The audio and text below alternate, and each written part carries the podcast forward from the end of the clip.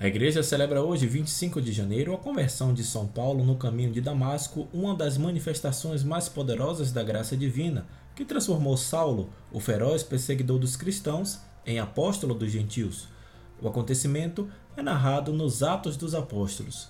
Hoje é segunda-feira e este é o podcast Santo do Dia, um podcast que conta as histórias e obras de alguns santos da Igreja Católica, e aos domingos fazemos a reflexão do Evangelho do Dia e também outros temas relacionados ao segmento católico.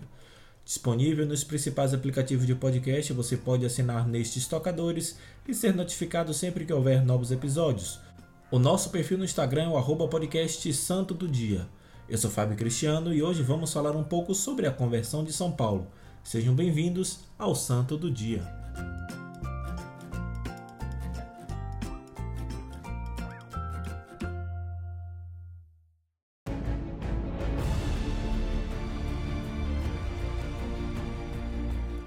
O martírio de São Paulo é celebrado junto com o de São Pedro em 29 de junho, mas sua conversão tem tanta importância para a história da igreja que merece uma data à parte.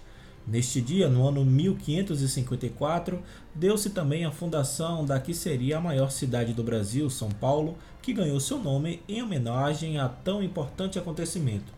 Saulo, seu nome original, nasceu no ano 10 na cidade de Tarso, na Cilícia, atual Turquia. À época, era um polo de desenvolvimento financeiro e comercial, um populoso centro de cultura e diversões mundanas, pouco comum nas províncias romanas do Oriente. Seu pai, Eleazar, era fariseu e judeu descendente da tribo de Benjamim e também um homem forte, instruído, tecelão, comerciante e legionário do imperador Augusto. Pelo mérito de seus serviços, recebeu o título de cidadão romano, que por tradição era legado aos filhos.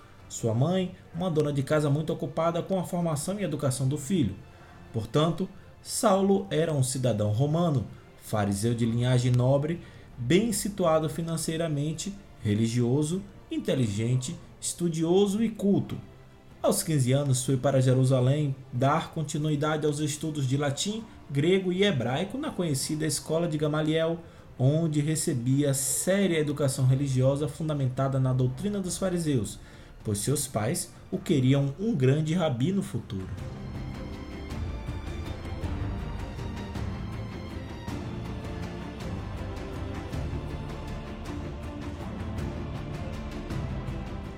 Parece que era esse mesmo o anseio daquele jovem baixo, magro, de nariz anquilino, feições morenas, de olhos negros, vivos e expressivos, Saulo, já nessa idade, se destacava pela oratória fluente e cativante, marcada pela voz forte e agradável, ganhando as atenções dos colegas e não passando despercebido ao exigente professor Gamaliel.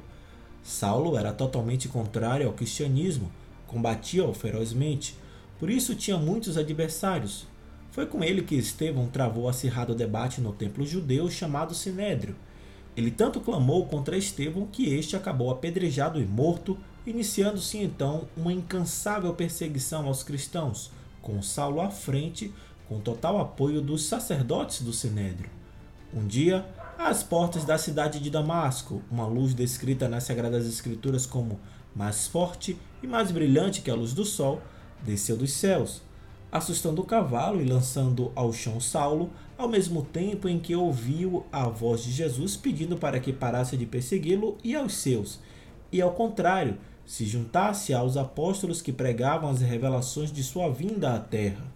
Os acompanhantes, que também tudo ouviram, mas não viram quem falava quando a luz desapareceu, ajudaram Saulo a levantar, pois não conseguia mais enxergar.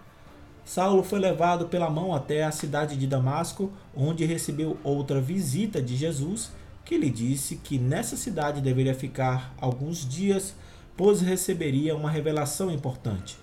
A experiência o transformou profundamente e ele permaneceu em Damasco por três dias sem enxergar e, a seu pedido também, sem comer e sem beber.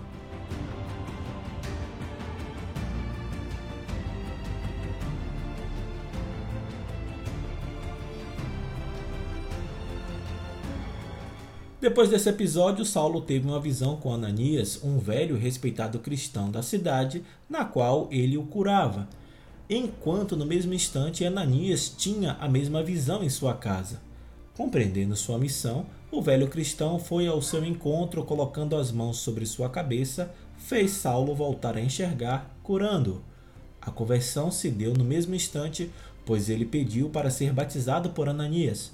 De Damasco, saiu a pregar a palavra de Deus, já com o nome de Paulo, como lhe ordenara Jesus, tornando-se seu grande apóstolo.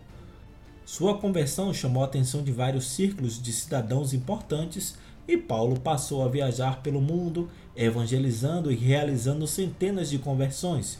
Perseguido incansavelmente, foi preso várias vezes e sofreu muito, sendo martirizado no ano 67 em Roma.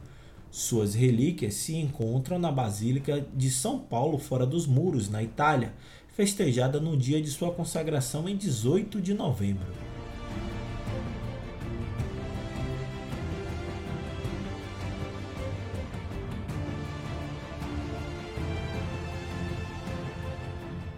O Senhor fez de Paulo seu grande apóstolo, o apóstolo dos gentios, isto é, o evangelizador dos pagãos.